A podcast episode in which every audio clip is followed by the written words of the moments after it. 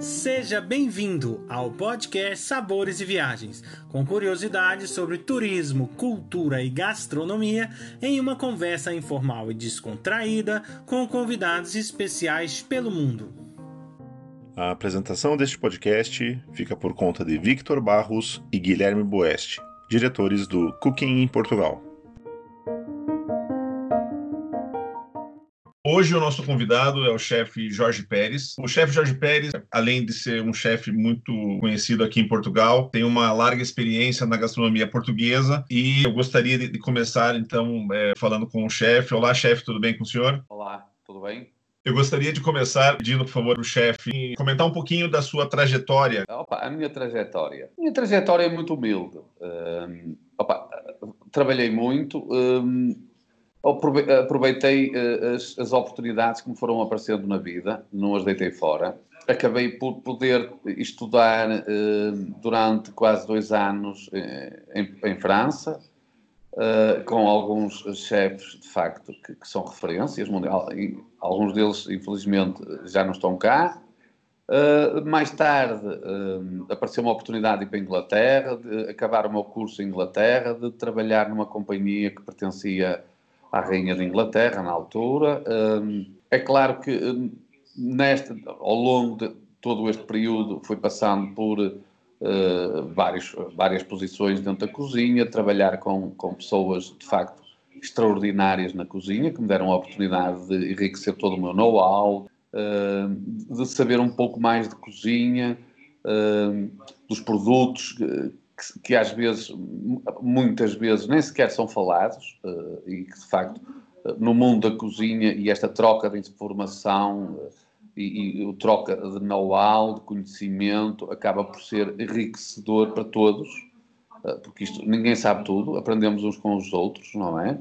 E desenvolvemos capacidades que às vezes desconhecemos e que neste conhecimento acabamos por ter conhecimento de coisas que nós não sabíamos, que, nem sequer dons que nós temos naturalmente, eh, nós não, não tínhamos tido sequer era a oportunidade de conhecer e de, saber que tínhamos esses dons. Eu acho que as pessoas valem por aquilo que são, por aquilo que fazem, independentemente uh, de com quem trabalharam. É evidente que opa, há pessoas que de facto marcam a nossa vida, não é? Como exemplo, e exemplo bom. E, eu, felizmente, eu tive pá, a felicidade de ter bons chefes, tanto como pessoas eh, como profissionais. Eh, eu costumo dizer que eh, um grande chefe precisa ter muita alma, precisa ser muito boa pessoa. Ela, ela, ao fim e ao cabo, a personalidade dela acaba por transparecer na comida, da forma dela pôr a comida, da forma de confeccionar, da forma de receber as pessoas, a própria forma de explicar aquilo que as pessoas comem, o que devem comer de uma forma simpática. Isso tem a ver muito também com a pessoa, não é? Com, aquilo que ela é, a alma dela, não é? Obviamente que essa alma transmite-se na, na, comida e as pessoas quando se sentem à mesa sentem isso, não é? Uh, posso dizer que sou um homem realizado. Em termos de cozinha e da minha vida profissional, uh, eu hoje em dia pá, uh, tento realizar o meu sonho da minha vida, que era ter um restaurante meu, fazer aquilo que eu gosto, mostrar às pessoas tudo aquilo que eu tenho na alma, não é? Passar isso para elas, eh, de uma forma simples, mas agradável e simpática e apelativa. Eh, mas é evidente que tudo isso tem muita influência das pessoas com quem eu trabalhei, da minha experiência. pronto, todas as pessoas de diferentes países que eu trabalhei, eu dei um bocado uma volta para o mundo. Pronto, como, como pessoa, opa, uh, é assim, gosto de comer bem, eh, gosto da minha família, gosto dos meus amigos, tenho um amor enorme opa, a todas as pessoas, eh, sendo amigas ou não. Obviamente que os amigos são mais chegados, nós podemos desabafar. E isto também é um bocado a raiz que me traz de trás, que foi de facto trabalhar com pessoas que sempre procuraram alternativas, não paramos, que tentámos ser criativos, de uma forma salutar, de uma forma que chega às pessoas de uma forma apelativa, de fazer que elas nos ouçam. É, é evidente que eh, pá, cada um é como cada qual, isso acho que faz eh, a raça humana ser de facto diferente outra coisa qualquer, nós somos criativos. Oh, a gente se conecta muito bem aí com, com o chefe Jorge Pérez por causa disso, porque ele também é, faz parte né, da vida dele, assim, como ele próprio diz, olhar para frente, buscar sempre novidades, uma pessoa que rodou aí o mundo, né, conhecendo grandes chefes, a, é, grande parte da, da, da, da culinária, a gente vê isso perfeitamente quando nós vamos né, lá no, no, no, Lab 253, né, que é o, o restaurante do chefe, o laboratório, né, onde ali salta-se coisas criativas, né, de noite nós temos o privilégio de estar sempre ali, né, se maravilhando com aquilo. E aí eu quero aproveitar e fazer uma, uma pergunta para o chefe. A raiz Portugal, ou seja, a base do senhor aqui, ela permanece nos pratos. Você vê várias tendências. O senhor conseguiu é, é, mesmo passando por tantas abordagens diferentes, né, gastronômicas, assim, você conseguiu preservar esse, essa base, o que para nós é riquíssimo, né? Falando em termos globais, é, cada país aprende com outro país, assim, cada pessoa aprende com outra pessoa, não é? Eu aprendi estes anos que estive correndo a Europa, novas técnicas, novos usos, novos costumes, a própria uh, filosofia das pessoas olharem, porque cada país faz com que as pessoas pensem de uma forma diferente. Portugal, Portugal em termos de, de gastronomia é, é, um país muito forte, que tem uh, raízes muito fortes, que, que uh, pratos muito típicos portugueses, muito à moda de Portugal. os portugueses, por norma, são pessoas que adoram comer. A comida tradicional portuguesa, por, por norma, nós somos um país extremamente pequeno, uh, uh, tanto em termos de população como em termos uh, geográficos, não é? No entanto, quem vem a Portugal e, e, e entra no norte ou, ou, entra no sul, mas se entrar no sul vai até ao norte e se entrar no norte vai até ao sul, vê que ao fim de fazer 200 km tem uma gastronomia completamente diferente, criativa, com coisas diferentes, com vegetais diferentes, com, com carnes diferentes, com peixes diferentes. Nós temos uma costa enorme, portanto, temos peixe fantástico. E, pelo meu conhecimento, e, pronto, e conhecer chefes uh, que estão à volta do mundo, todos eles invejam uh, o nosso peixe. Dizem que o nosso peixe provavelmente será um dos melhores. Temos umas ilhas, pá, os Açores e a Madeira, que de facto, atum, peixes exóticos, etc., uh, eh, são, pá, é fabuloso. Tem, tem, tem de facto uma gama enorme de peixe. Uh, além do peixe, depois temos aquelas coisas, aquelas nossas iguarias, que é o caso da lampreia, na altura da lampreia, o sábel, que de facto são coisas que nós temos durante três meses por ano, são sazonais, mas que são fantásticas, não é? De facto, a seguir à época da lampreia e do sábel, vem outra. E, quer dizer, e nós temos não são as quatro estações do ano, mas em termos de gastronomia, de facto, nós temos uma panóplia de coisas que três em três meses mudam completamente e, de facto, faz com que a gastronomia seja mais criativa, mais apelativa, uh, não seja monótona, uh, não é estática, ela, de facto, tem um dinamismo incrível.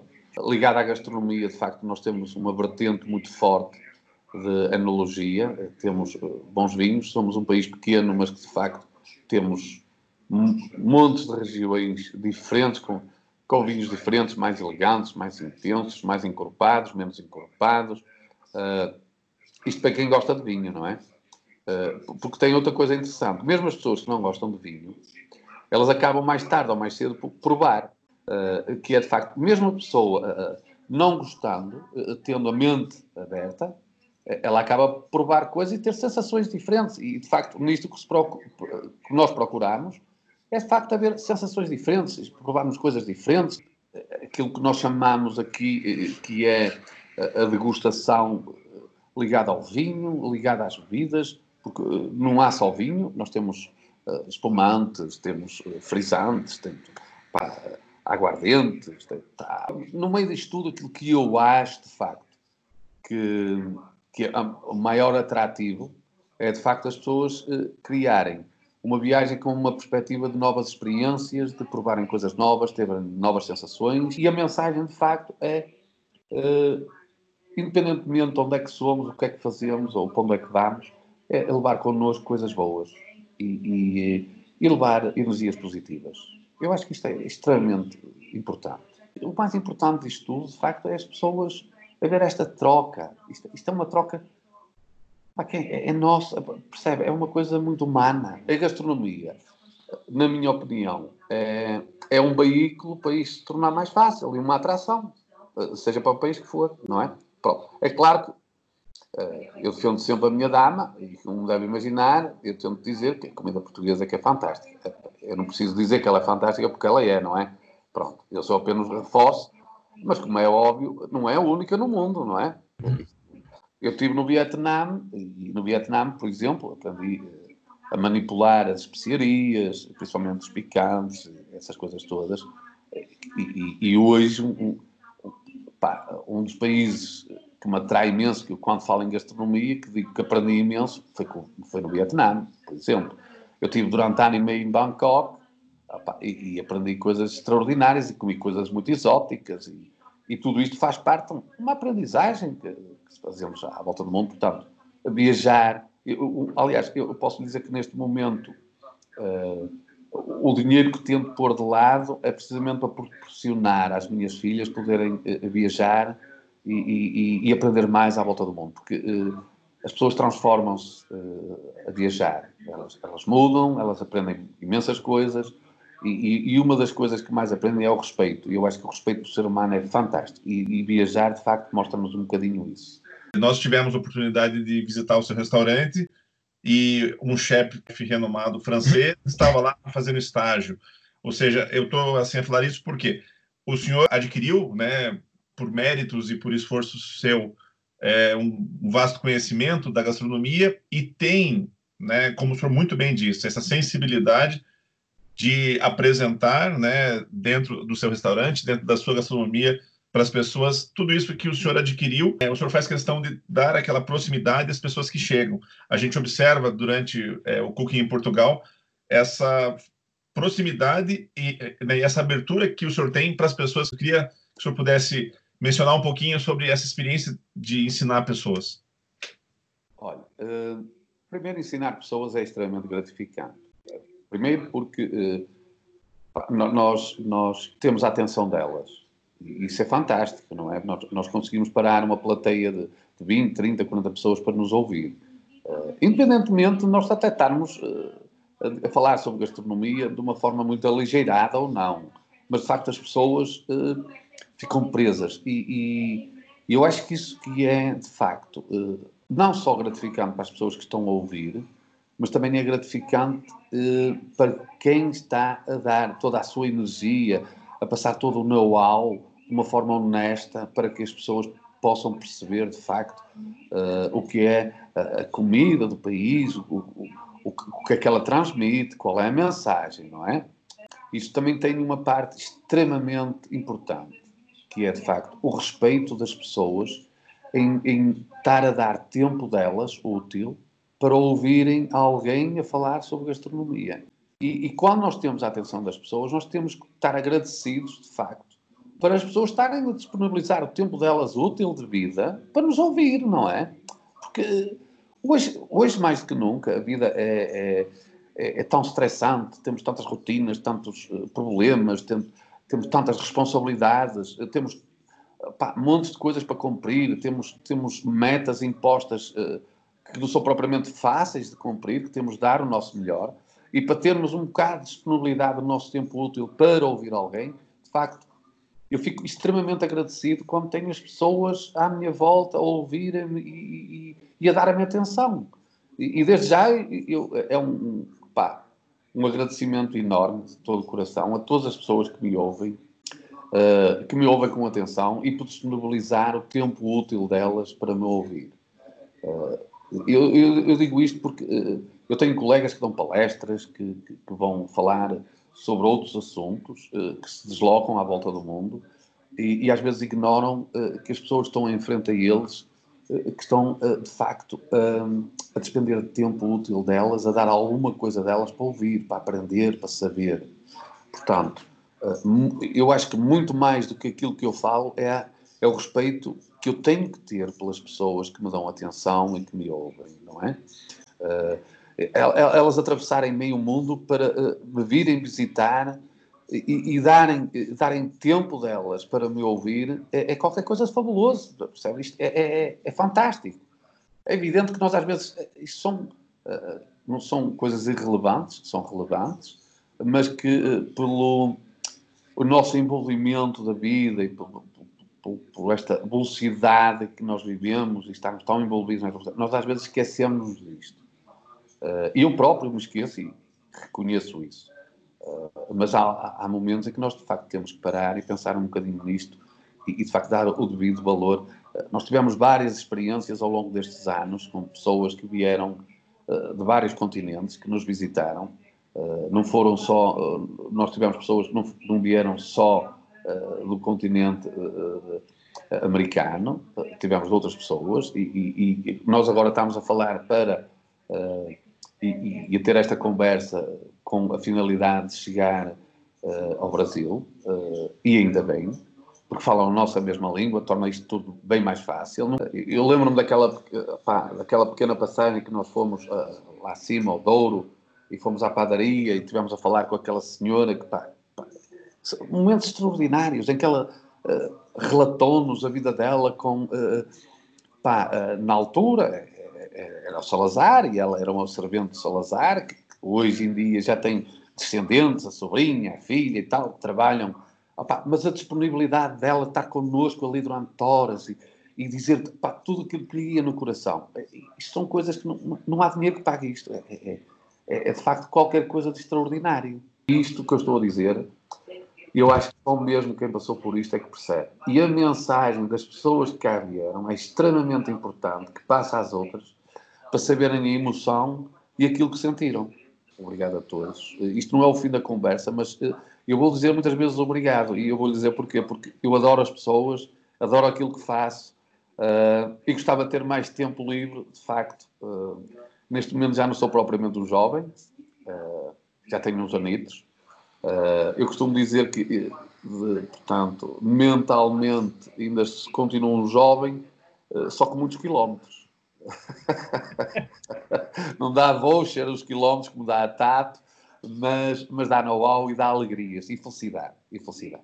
São momentos que ficam eternizados na nossa memória, né? Completamente. É estar com amigos. Eu acho que é, é, é, a gente até ouviu isso muitas vezes, assim, é mais do que um, uma atividade profissional, né? É um encontro é o encontro de amigos, é o encontro de emoções, né? E um encontro de aprendizado, que eu acho que todo mundo aprende com todo mundo. Eu, por exemplo, estou aprendendo todos os dias, né? E eu vejo, assim, pelo, pelo pelo, pelos participantes que vêm, né, do, Book em Portugal, assim, como eles ficam assim, nossa, eu nunca imaginei que eu poderia fazer isso dessa forma. Nossa, eu já ouvi tanto isso, mas então, é esse rico, né, é, aprendizado aí, e está em constante contato aí com chefes, como o chefe Jorge Pérez. Mas uma coisa que, que, que eu lembro, assim, dele ter comentado, é que ele falava assim, olha, o próprio alimento já tem o seu sabor, né? As carnes, o peixe, o, a gente tem que fazer enaltecer o sabor disso naquela comida, né? Eu acho que, eh, de certa forma, uh, o meu caráter, o tipo de pessoa que sou, e é isso um pouco, muito, que passa uh, para a comida que eu confecciono. E, e aquilo que eu tento é ser mais realista possível. Eu tenho know-how suficiente para fazer com que coma uma carne a saber a peixe ou comer um peixe a saber a carne isso não é problema para mim. Uh, eu tenho essa, tenho essa criatividade. Mas, de facto, eu acho que é extremamente importante quando as pessoas uh, se sentam à mesa e se põem uh, comida em frente a elas, que não seja. É evidente que é necessário ela ser bem apresentada e ser apelativa aos nossos olhos. Isso ajuda. O nosso subconsciente cria uma expectativa sobre uh, aquilo que nos é apresentado para depois uh, podermos degustar e, tirar os aromas. Uh, a raiz pronto, da minha cozinha é, de facto, não defraudar o produto que está a ser tratado naquilo que estamos a cozinhar. Isso nem sempre funciona, umas vezes funciona muito bem, outras, vezes nem por isso. depende também daquilo que estamos, o que é que estamos na atmosfera em que estamos a trabalhar e provocar sensações às pessoas. Então nós temos de ser o mais realista possível e não estar a adulterar todo o sabor natural das coisas.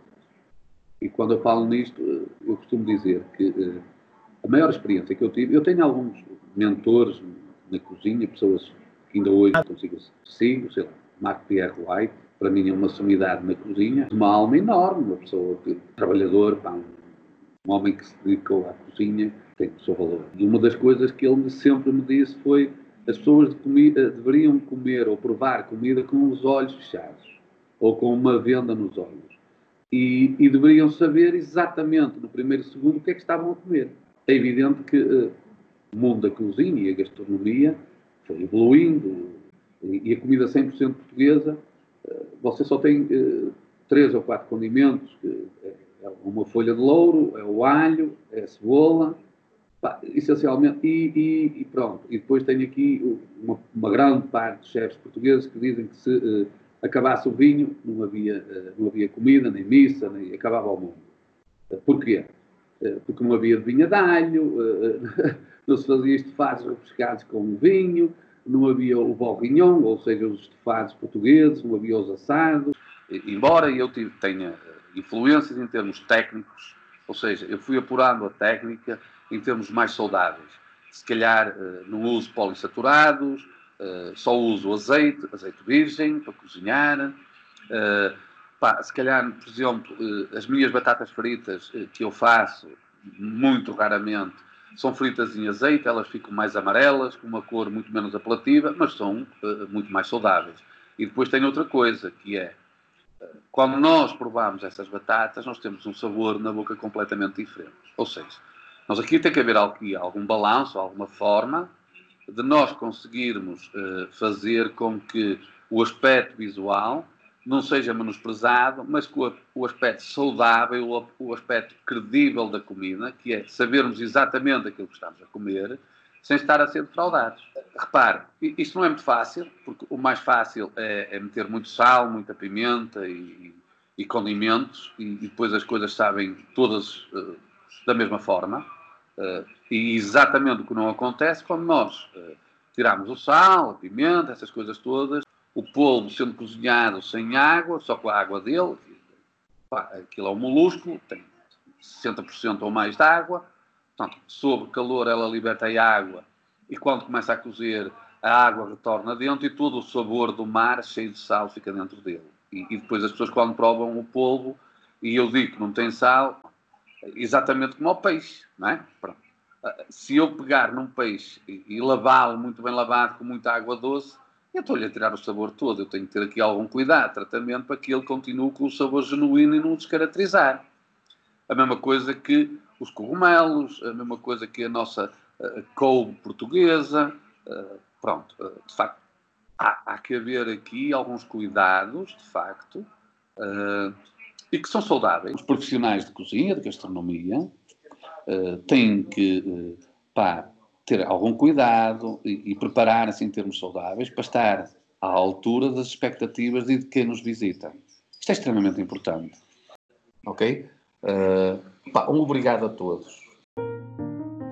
Muito obrigado, chefe Jorge Pérez, que sempre nos acompanhou e acreditou no nosso trabalho. É um privilégio tê-lo conosco nessa jornada. Convido a todos para o nosso próximo podcast Sabores e Viagens, com a participação da Lília Portugal, do blog e Instagram Portugal com Graça. Acompanhem também todas as nossas novidades que vêm por aí. Basta digitar PUC em Portugal nos nossos canais do Instagram, Facebook e YouTube. Esperamos vocês!